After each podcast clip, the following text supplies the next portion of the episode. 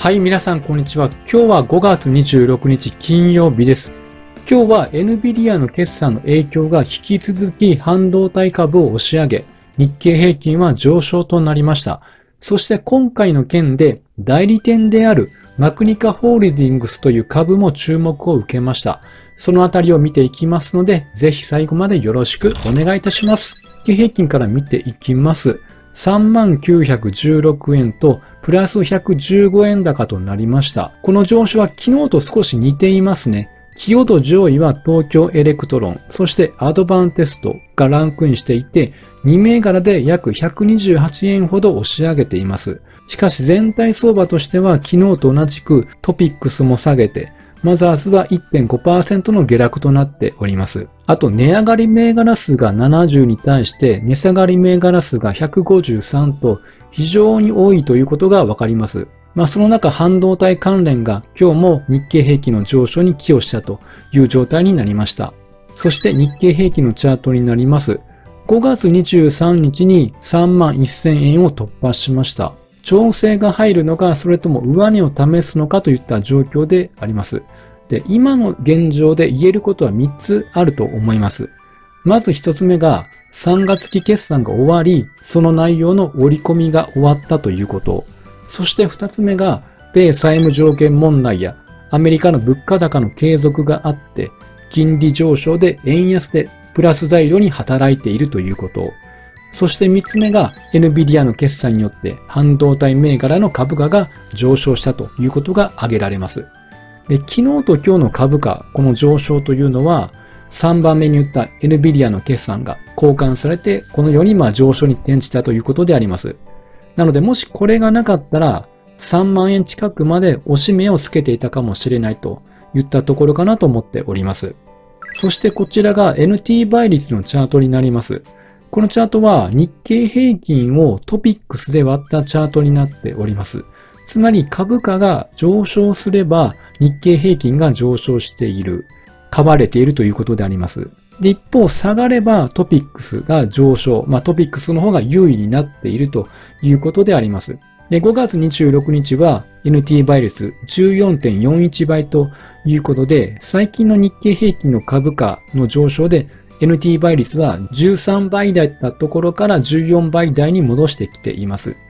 日経平均が3万円を突破したということで、もっと上がっているというイメージもありますが、意外と23年の初めの頃というのはトピックスの方が優位でありました。直近で NT 倍率が高かったのが21年2月25日の15.66であります。そしてここ最近の NT 倍率の上昇を見ると、ネガサ株に資金が入り出してきているということがわかります。しかもこれ現物の方にも買いが入ってきています。これは昨日の主体別売買状況からも海外投資家が8週連続で買い越しをしてきていました。7476億円ということで、8週連続の中では1兆円に次ぐ2番目の資金が入ってきていました。ということで、23年の年初などは NT 倍率低水準だったんですけれども、そういうこともあってか、海外勢の資金が日経平均の方に入ってきていて、日経平均の、あと ETF の売りポジションの買い戻しなどもあって、日経平均の方に資金が入ってきているということがわかると思います。まあ、NT 倍率としては、ここ最近で見ても今、まあ、低い方なので、さらなる日経平均の上昇もあり得るかもしれないというふうに思っております。そしてこちらが NVIDIA のチャートであります。25日はなんとプラス24.37%の上昇となりました。23年からは上昇に転じ始めていて、そろそろ上値が重くなりつつある中での決算でありました。で、5月から7月期の売上の見通し、アナリストは71億8000万ドルでした。ところが NVIDIA が出してきたのは約110億ドルということで、まあ見通しとしては市場予想を上回った度合いとしては過去最大だったということ。この高値圏で時価総額が大きい NVIDIA の株価が24%上昇するというのは、まあ、かなりのサプライズでありました。で、こういった影響もあって、ソックス指数が6.8%上昇していました。まあ、指数で6%以上上げるということは、まあ、かなりこの NVIDIA の決算、これが寄与したということになります。で、そしてこれが日本市場の半導体関連にもポジティブに作用しています。東京エレクトロンやアドバンテストなどの株価が刺激材料となっています。そして今日見ていく銘柄が実は NVIDIA の日本の正規代理店のマクニカホールディングスという株価も上昇に転じていまして、そちらを見ていきたいと思います。マクニカホールディングスは東証プライムに上場しておりまして、NVIDIA の国内の正規代理店であります。NVIDIA 株のさらなる上昇と今後の業績拡大による効果を見込んだ買いが入って、今日は5.32%の上昇となりました。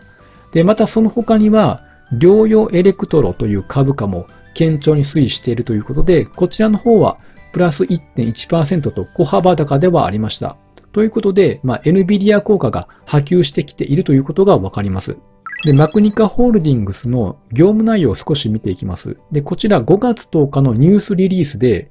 AI トライナウプログラムというのを提供開始発表しています。これは最新の NVIDIA ソフトウェアプラットフォームを自社への導入前に検証できるサービスであります。主に NVIDIA AI エンタープライズ、NVIDIA オムニバースエンタープライズといったソフトになっています。まあ、つまり導入を検討しているユーザーへのサポートプログラムでありまして、なので導入後の事前調査をすることが可能となっております。でオムニバースの方で実際何ができるかというと、CG を使った映画の作成や気候のシミュレーション、あと製造業などのデジタルツイン、建造物の設計などができる。で、このようにあらかじめシミュレーションができます。で、ここのデジタルツイン、これが現実空間の情報を仮想空間に再現することであります。実際、アメリカの Amazon の倉庫の効率化にこのオムニバスが利用されています。運用効率の最大化、システムダウンを防ぐ、事故を未然に防ぐといった効果があって、まあ、事前にどういったことが想定できるのかということがわかるというわけであります。まあ、NVIDIA がこういったサービスを展開していて、マクニカホールディングスは導入前の検証できるサービスを展開しているということで、まあ、買いが入ったということであります。で、チャートを見ていきますと、今日は5050円でプラス5.32%の上昇となりました。で、昨日の25日は物色の対象となっていなかったんですね。まあ、おそらくなんですが、株単の記事で25日の19時30分頃に需要爆発生成 AI という記事があって、その中にこのマクニカホールディングスが取り上げられていました。それがきっかけで発見されて買いにつながったのかなと思っております。で、あと21日に閉幕した G7 広島サミットでもデジタルや AI についても議論されていました。その中で信頼できる人工知能 AI という共通のビジョンと目標を達成するため国際的な議論を進めるということでありまして、つまり誰一人残さず AI をどのように運用するかについて取り決めを行っていきましょうということであります。